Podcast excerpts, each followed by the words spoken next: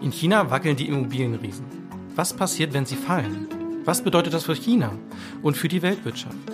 Vom Immobilienmarkt in Fernost erreichen uns immer mehr Meldungen. Kursverluste, Insolvenzen, Gläubigerschutz, verpasste Zahlungsfristen. Die Dramatik nimmt zu und es geht um viel Geld. Die betroffenen Unternehmen haben Schulden von mehreren hundert Milliarden Euro. Wie ist also die Lage in China? Darüber sprechen wir gleich mit unserem Korrespondenten in Shanghai, mit Gustav Theiler. Damit herzlich willkommen zu einer neuen Folge des FAZ-Podcasts Finanzen und Immobilien. Mein Name ist Jan Hauser. Und ich bin Inken Schönauer. Schön, dass Sie dabei sind an diesem Dienstag, den 19. September. Inken, die Immobilienunternehmen in China stehen unter Druck. Die Misere dort ist nochmal eine Dimension größer als hier bei uns in Deutschland. Wie sehr verfolgst du, was denn da in China passiert? Naja gut, wir machen das natürlich zwangsläufig, ne? gerade auch im, im Finanzenressort äh, der FAZ, äh, wann immer irgendwie irgendwo was wackelt, ist ja immer die große Frage, hat das auch Auswirkungen auf Deutschland? Insofern verfolge ich das und wir im Ressort auch ziemlich, ziemlich eng. Und man muss ja auch sagen, die Zahlen, um die es immer in China geht, die sind schon mal einfach immer grob galaktisch groß. Das ist so. Also insofern, wenn da was wackelt, dann wackelt immer gleich ganz, ganz viel. Und wir sprechen ja, du hast es ja auch in der Anmoderation gesagt, von mehreren hundert Milliarden Schulden. Das ist einfach mehr als nur eine, eine Hausnummer. Andererseits muss man natürlich sagen, wir sitzen erstmal sehr weit weg. Ne? Der berühmte Sackreis, der vielleicht in China umfällt, ist immer so die Frage, betrifft uns der? Aber das haben ja die letzten Jahrzehnte auch gezeigt alles hängt mit einem zusammen. Also insofern interessiert uns das natürlich auch sehr, was in, in China ist. Und wenn die Wirtschaftslage in China noch nicht mal richtig einbricht, sondern nur mal schon etwas weniger stattfindet und die Zahlen etwas geringer sind als dieses große Wachstum, was die mutmaßlich, muss man ja auch sagen, in den vergangenen Jahren hatten, dann betrifft das natürlich auch ganz, ganz schnell die deutsche Konjunktur. Ne? Ich meine, man muss ja nur mal an, an deutsche Automobilhersteller denken, beispielsweise äh, VW. Genau, da sind viele deutsche Unternehmen eben in China vertreten und wollen da auch ein Stück vom Kuchen abhaben. Und wenn es da dann ein bisschen weniger schon wird, dann spüren das auch hier in Deutschland viele. Ne, das ist die Exportwirtschaft, die wir haben. So ist es, auf die wir ja auch sehr stolz sind und auf die man ja auch echt in der Regel zählen kann. Aber da merkt man eben, ne, wenn es irgendwie Sand im Getriebe ist, dann, dann haben wir echt ein, haben wir echt ein Thema. Die Immobilienunternehmen in China, die ganz in Besonderen, die haben halt einfach teilweise sehr, sehr viel und große Schuldenlast. Da ist immer so ein bisschen die Frage, woher sie das Geld überhaupt haben. Der chinesische Immobilienentwickler Evergrande, über den haben wir jetzt schon mehrere Monate immer mal äh, geschrieben, der hat in Amerika ja inzwischen Gläubigerschutz äh, beantragt, um sich dort sogar schon vor Klagen der amerikanischen Gläubiger zu schützen.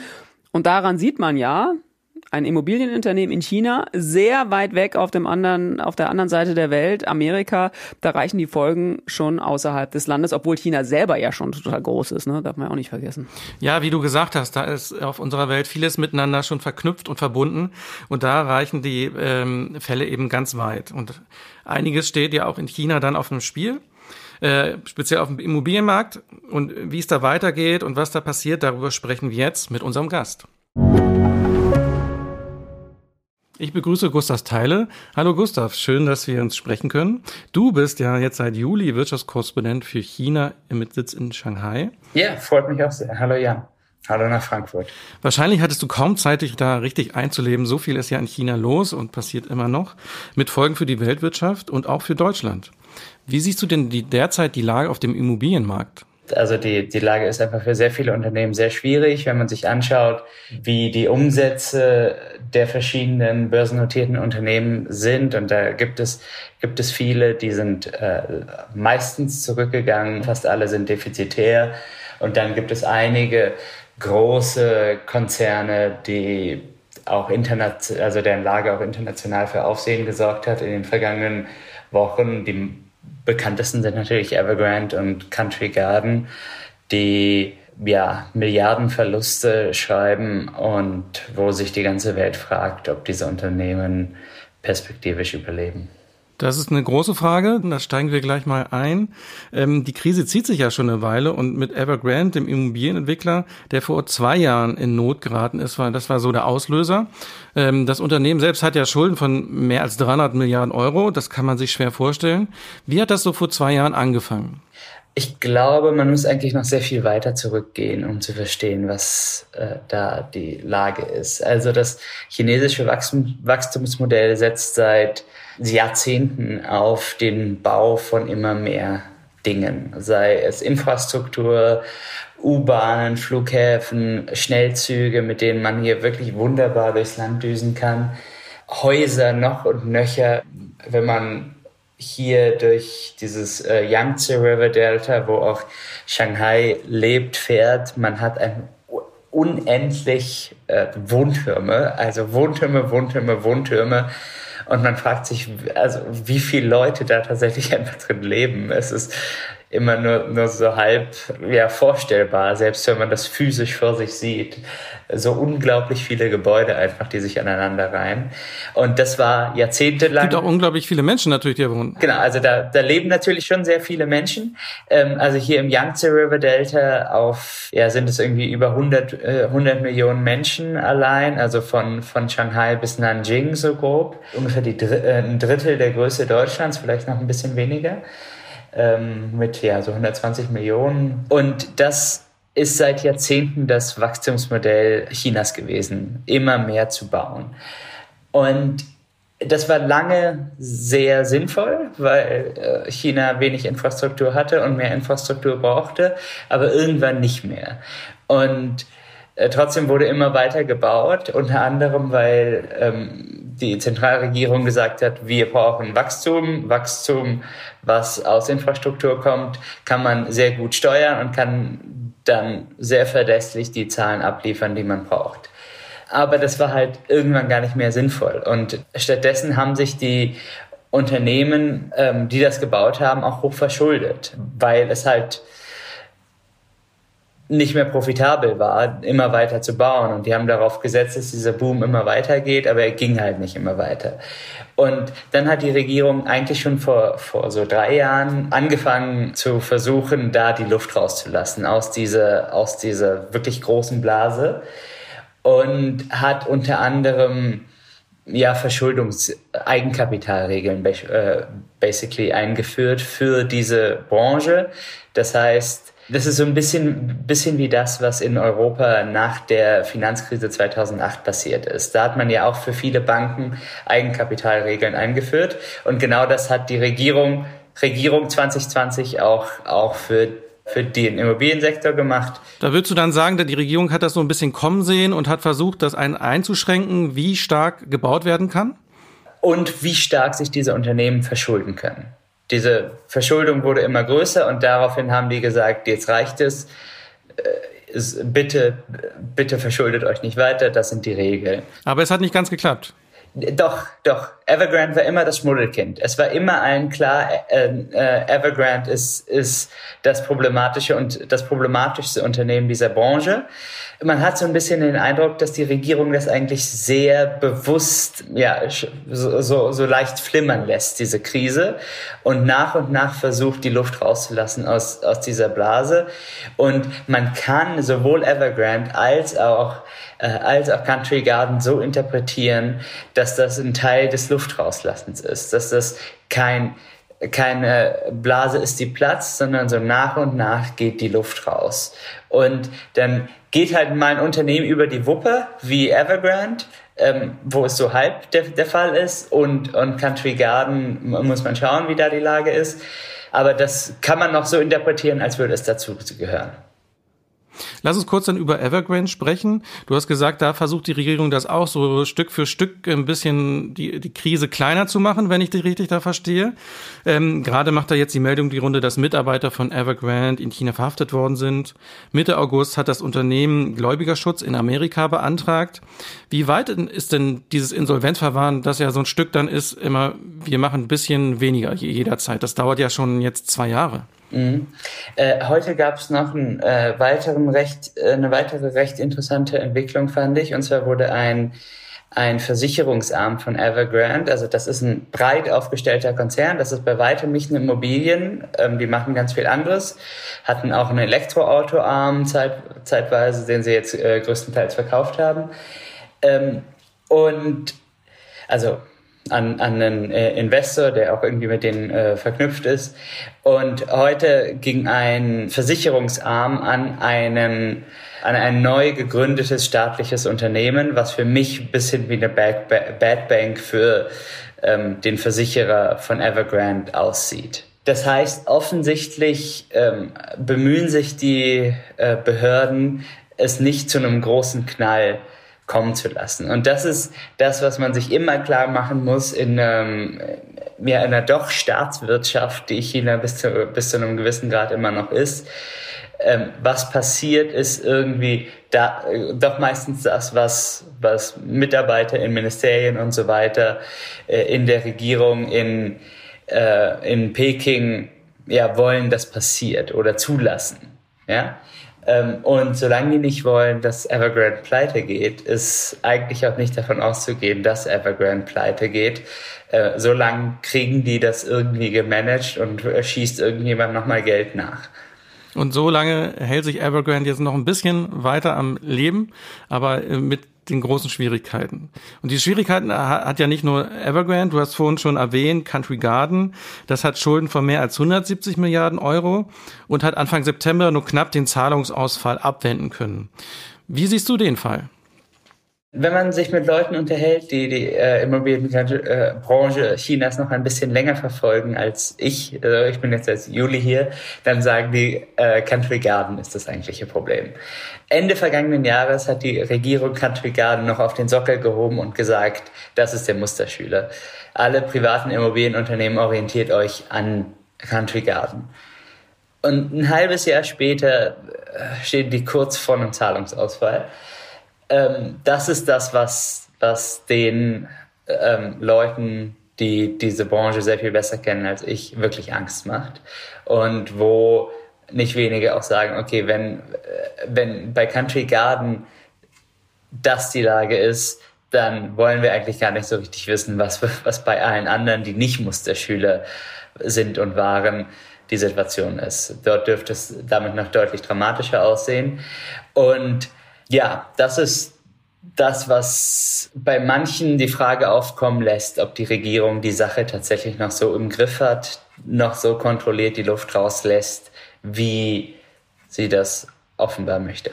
Ja, Chinas Immobilienbranche ist ja sehr wichtig für das Land. Äh, nach Schätzungen hat es etwa ein Viertel zur Wirtschaftsleistung des Landes ähm, beigetragen und spielt damit eine wichtige Rolle insgesamt, äh, wie, wie auch in anderen Ländern natürlich, wie auch in Deutschland. Aber es gibt zumindest Schwierigkeiten, wo man jetzt nicht mehr genau weiß, äh, wenn man sich darauf verlassen möchte, dass die chinesische Regierung im Zweifelsfall äh, die großen Immobilienkonzerne rettet, dann gibt es da jetzt ein Fragezeichen. Es kann immer sein, auch sein, dass sie ein Exempel statuieren wollen und dass sie wollen, dass jemand pleite geht, damit alle anderen aber auch richtig Angst haben und, und nicht irgendwie darauf setzen, dass sie im Zweifel schon gerettet werden. Kann immer passieren, weiß man nicht. Die Unsicherheit ist also groß und trifft das auch andere Immobilienunternehmen, die jetzt nicht so die äh, Größe haben äh, von Country Garden? Alle, alle. Ich glaube, von den 50 größten privaten Immobilienunternehmen, das hat, hat Bloomberg irgendwie äh, ausge, äh, ausgegraben, ähm, aber auch börsennotierten äh, Immobilienunternehmen Chinas haben 33 einen Zahlungsausfall gehabt. Also, oder 34. Also, das ist die gesamte Branche, die, die so darb. Das ist nicht irgendwie auf, auf einzelne Unternehmen beschränkt. Nur äh, bei denen hat es sich halt mal zugespitzt. Das ist äh, und und die haben die Größe, dass die ganze Welt darauf achtet. Aber es gibt noch viele, viele andere kleinere Fälle, die unterhalb der Wahrnehmungsschwelle im Westen liegen. Wie siehst du da die Ansteckungsgefahr auch für die restliche Wirtschaft in China durch die Immobilienbranche? Einmal natürlich, wie du schon gesagt hast, 25 Prozent der Wirtschaftsleistung. Goldman Sachs hat, glaube ich, ausgerechnet, dass diese Immobilienkrise anderthalb Prozent des Wachstums des Bruttoinlandsprodukts in diesem Jahr wegnehmen könnte. Aber man muss sich natürlich auch klar machen, dass es Regionen gibt, die von diesem Immobilienboom gelebt haben. Ich war jetzt äh, Ende vergangener Woche in einer, in einer chinesischen Kleinstadt, wird das hier genannt, hat zwei Millionen Einwohner, ist so zweieinhalb, ist so zweieinhalb Stunden von, von Shanghai entfer entfernt. Und ähm, das ist eine Stahlstadt. Das heißt, äh, dort arbeiten fast alle Menschen oder sehr, sehr, sehr viele bei ähm, riesigen Stahlkonzernen. Und die ganze Region hat dort einfach von, vom Stahl gelebt. Äh, das haben einst die Japaner dort aufgebaut, äh, das Werk, und äh, dann wurde es von, von der KP weitergeführt. Und die ganze Region muss sich fragen, was aus, was aus ihrem Wirtschaftsmodell wird. Und solche Regionen, solche Unternehmen gibt es natürlich im ganzen Land. Das ist, also äh, es gibt einfach Regionen, die das besonders hart trifft. Man kann sich noch fragen, ob das auf, auf private Verbraucher einen großen Einfluss hat. Es ist so, dass private Verbraucher, bevor also die Wohnung äh, hier häufig schon kaufen, bevor das Gebäude überhaupt schon steht und damit den Aufbau des Gebäudes mitfinanzieren. Äh, häufig sind diese, diese äh, privaten Privatkunden dann die, die unter einem Baustopp oder wie auch immer leiden, weil sie ihre Wohnung nicht kriegen. Wenn jetzt so manche Regionen große Schwierigkeiten bekommen und auch die Immobilienbranche insgesamt äh, in Not gerät, welche Folgen hat das dann für die chinesische Führung auch? Also es gibt eine große Unzufriedenheit im Land, in, in der Mittelschicht. Die Leute merken das. In dieser Stadt, wo wir waren, haben, äh, haben wir mit einer Taxifahrerin gesprochen, die hat gesagt, sie arbeitet äh, inzwischen nicht mehr acht Stunden wie früher, sondern jetzt 16 Stunden und hat am Ende des Monats weniger Geld raus. Die Einstiegsgehälter sind deutlich zurückgegangen, also bei, bei Banken beispielsweise, auch weil der Wettbewerb ähm, unter den jungen Menschen deutlich schärfer geworden ist. Man sieht die, äh, die Zahlen zur Jugendarbeitslosigkeit, beziehungsweise sieht sie nicht mehr, weil sie nicht mehr veröffentlicht werden. Und das heißt, es gibt diese Unzufriedenheit. Aber wie sich diese Unzufriedenheit auf das politische System übersetzt, das kann, glaube ich, niemand, niemand wirklich sagen und wissen. Also dafür, dafür müsste man, müsste man in den, in den entsprechenden Räumen in, in Peking sein und da, da ist niemand. Das ist, das ist einfach undurchsichtig. Und da lässt sich wild spekulieren, aber äh, was, also wie substanziell diese Spekulation ist, das weiß man einfach nicht. Wenn man jetzt hier in Deutschland mit Immobilieninvestoren spricht, dann geht es auch immer über die Immobilienanlage im Ausland. China ist da auch eine Frage, aber eigentlich äh, sieht da keiner so große Möglichkeiten für ausländische Unternehmen. Einer sagt dann so, dass man irgendwie dann äh, Erbbaurecht hier erstmal äh, bekommen müsse und dann nach irgendwie 30 Jahren ist es so, dass dann die Behörden nochmal das bestätigen müssen und genehmigen müssen, damit man das alles behalten kann und weitermachen kann. Das erscheint ihnen alles zu unsicher und deswegen gibt es manche dann, die eben auf Sicherheit gehen und gar nicht in China investieren. Stimmt das so? Ist das so berechtigt? Also ich würde prinzipiell schon sagen, dass die chinesische Immobilienbranche jetzt nicht großartig dominiert wäre von internationalen Investoren oder so. Es gibt andere Branchen, in denen internationale Investoren sehr viel dominanter sind, sehr, eine sehr viel größere Rolle spielen.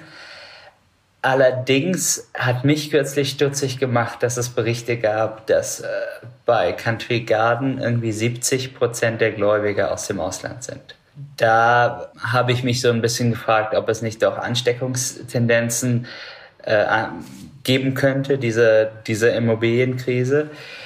Es ist, es ist aber so, dass es auch einfach sehr starke, ähm, ja, äh, sehr stark reguliert ist, dieser Immobilienmarkt. Äh, wie viele äh, Wohnungen Ausländer in China besitzen dürfen, ist stark eingeschränkt.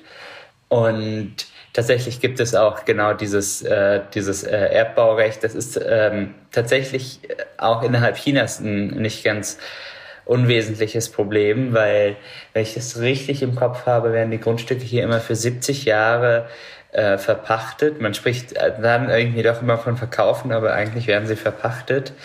Und man kommt jetzt nach diesem Boom in die Phase, wo, sehr, wo es bei sehr vielen Grundstücken offen ist, wie, äh, wem das jetzt eigentlich gehört und, und was aus diesen Grundstücken wird, wenn diese, äh, diese Jahrzehnte mal abgelaufen sind.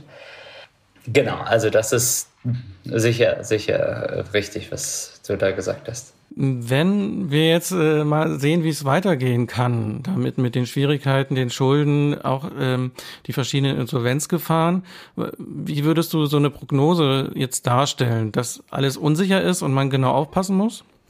Also wenn man jetzt auf die chinesische Gesamtwirtschaft schaut, dann gehen die meisten Prognosen von internationalen Banken schon noch von einem Wachstum von mehr als vier Prozent aus.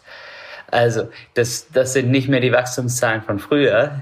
In Deutschland würden wir uns freuen, wenn wir das hätten. Genau, genau. Die Volkswirtschaft wächst dennoch noch deutlich. Man, äh, also Teil der Wahrheit ist natürlich, dass China sehr, sehr, sehr viel ärmer ist als Deutschland. Und ja, der, der Zuwachs pro Person, äh, den, den müsste man dann berechnen. Ne? Aber das ist also in, in, in absoluten Zahlen praktisch und nicht in prozentualen Zahlen. Der, äh, der bräuchte Deutschland gar nicht so viel Prozent Wachstum, um das, um das Gleiche zu erreichen wie hier in China. Und deshalb würde ich jetzt, wäre ich jetzt irgendwie vorsichtig, ähm, komplett einen Abgesang auf China einzustimmen. Ja, diese vier Prozent oder viereinhalb oder vielleicht sogar fünf die sind schon auch was wert. Aber es spricht auch so manches gegen China aktuell. Die geopolitische Lage natürlich. Internationale Investoren sind wahnsinnig zurückhaltend gerade. Es gibt diesen Wert, dass, dass äh, die ausländischen Direktinvestitionen im zweiten Quartal so niedrig waren wie noch nie seit Beginn der Aufzeichnung dieser Daten 1998. Das, also äh, und und jetzt äh, gibt es gerade neue Zahlen von einem anderen Indikator für für diese Direktinvestitionen, der auch wieder deutlich gesunken ist. Das heißt, die Geopolitik spricht gegen China, dann die Immobilienkrise natürlich, die rapide Alterung der Gesellschaft, dann, dass das bisherige Wachstumsmodell, äh, das stark auf Infrastruktur gesetzt hat, die staatlich kontrollierbar ist, nicht mehr so gut funktioniert. Und da muss das Land äh, irgendwie raus, muss irgendwie eine neue Lösung finden. Die Regierung scheint auf einmal wieder auf Technologie und Digitalisierung setzen zu wollen, nachdem sie die, die Branche irgendwie zwei, drei Jahre lang äh, klein geprügelt hat. Aber was so richtig daraus wird, das das lässt sich, glaube ich, nicht sagen. Es ist nur, es ist nur keine einfache Situation für die chinesische Gesamtwirtschaft. Das ist absolut so. Und dann schlummert ja auch doch noch die Immobilienkrise, über die wir jetzt hier gesprochen haben, in China. Und daraus kann noch manches auch an äh, Schwierigkeiten entstehen. Du, bist ja äh, vor mehreren Monaten äh, nach Shanghai gezogen. Wie ist denn da die Wohnungssuche gewesen, auch im Vergleich zu Deutschland? Also ich habe äh, mit mehreren Maklern zusammengearbeitet am ähm, Ende bin ich fündig geworden, habe mir hier unterschiedliche Wohnungen angeschaut. Man kann in Shanghai so prinzipiell ähm, in zwei Arten von Häusern leben. Das eine sind äh, sehr moderne, ähm, ja häufig ho ja, Hochhäuser. Ich bin jetzt hier in, in einem neunten Stock. Dann gibt es aber auch sogenannte ja, Lane Houses, also Reihenhäuser im Prinzip, die äh, so in den 30, 1930er Jahren äh, gebaut wurden von den ähm, ja von von Europäern, die hier ja einen Teil fast kolonialisiert haben. Ich, ich glaube, das ist der richtige Ausdruck. Und damals ähm, europäisch anmutende Häuser, Alleen und so weiter gebaut haben. Ähm, häufig haben die natürlich mehr Charme, diese Häuser sind dafür aber nicht immer gut in Schuss. Und ich habe mit den Maklern da auch so ein bisschen über die über ja, den Markt hier gesprochen. Die haben schon gesagt, dass die Preise deutlich runter sind. Einer meinte 20 Prozent weniger. Äh, der war aber ganz entspannt, weil er gesagt hat, also der hat auch selbst investiert in, in den Immobilienmarkt hier. Die Preise sind so nach oben gegangen in den vergangenen Jahrzehnten. Er hat damit so viel Geld verdient das sind ihm jetzt irgendwie 10, 20 Prozent. Ja, also das kann er irgendwie ganz gut äh, verkraften. Er hat immer noch sehr viel Geld damit verdient. Das ist natürlich ein Zeichen, wenn das dann ähm, doch irgendwie 10 Prozent minus oder 20 Prozent minus einen nicht was groß ausmachen, weil es halt vorher so einen starken Anstieg gab. Das ist natürlich auch ein bisschen vergleichbar jetzt in Deutschland. Da gibt es auch einen kleinen äh, Abfall. Aber im Prinzip, wenn man sich mal anguckt, wie die Zahlen vor fünf Jahren waren, dann ist es immer noch ein Anstieg. Genau, und dann kann man noch auf den Miet Mietmarkt schauen. Da gab es in Shanghai auch Auswirkungen. Aber generell bei dieser Immobilienkrise ist es so, der Einfluss auf die großen, auf die äh, sogenannten Tier-One-Städte, also die, die, die wohlhabendsten, wichtigsten Städte Chinas, ist geringer als auf äh, Tier-2 und Tier-3-Städte, äh, also die, die weniger wichtigen, weniger großen. Dort ist die Immobilienkrise im Zweifel schärfer, was übrigens auch ein Grund ist für die Probleme von Country Garden, weil Country Garden sich vor allen Dingen auf diese kleineren Städte konzentriert hat. Dann vielen Dank, lieber Gustav. Sehr gern. Inken, was nimmst du mit aus dem Gespräch? Ja, wir haben ja am Anfang des Gesprächs über Evergrande gesprochen ist viel los in China. Jetzt geht's inzwischen schon um Country Gardens. Das galt vor kurzem noch als Vorbild in der Immobilienbranche Chinas. So schnell kann's gehen. Und haben wir gehört, davon ist nicht mehr ganz so viel übrig. So schnell kann es gehen. Und das Interessante ist ja, dass Country Garden wahrscheinlich auch noch mal bedeutsamer einfach ist als Evergrande. Diese Ursprungsthema, was wir am Anfang ähm, hatten, dieser ganzen Immobilienkrise in China, über die wir lange so viel geschrieben haben. Und dass die offensichtlich ja schon auch viel, viel länger in Schwierigkeiten stecken.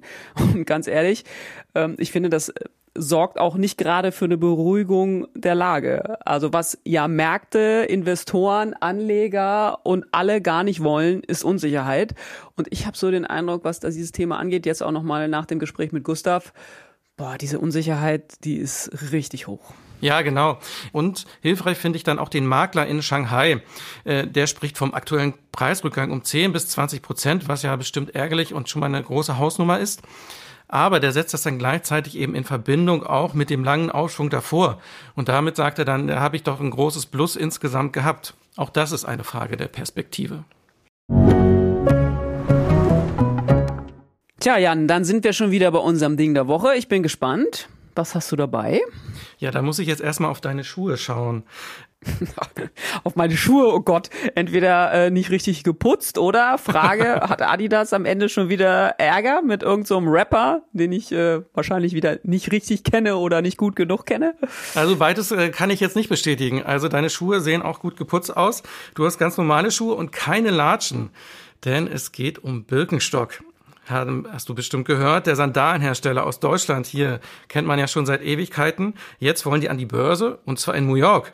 Ist das denn eine Niederlage hier für die deutsche Börse, wenn die das nicht in Frankfurt machen? Ja, also tatsächlich muss man sagen, Birkenstock in Amerika an die Börse, da fragt man sich schon ein bisschen, was soll der Quatsch?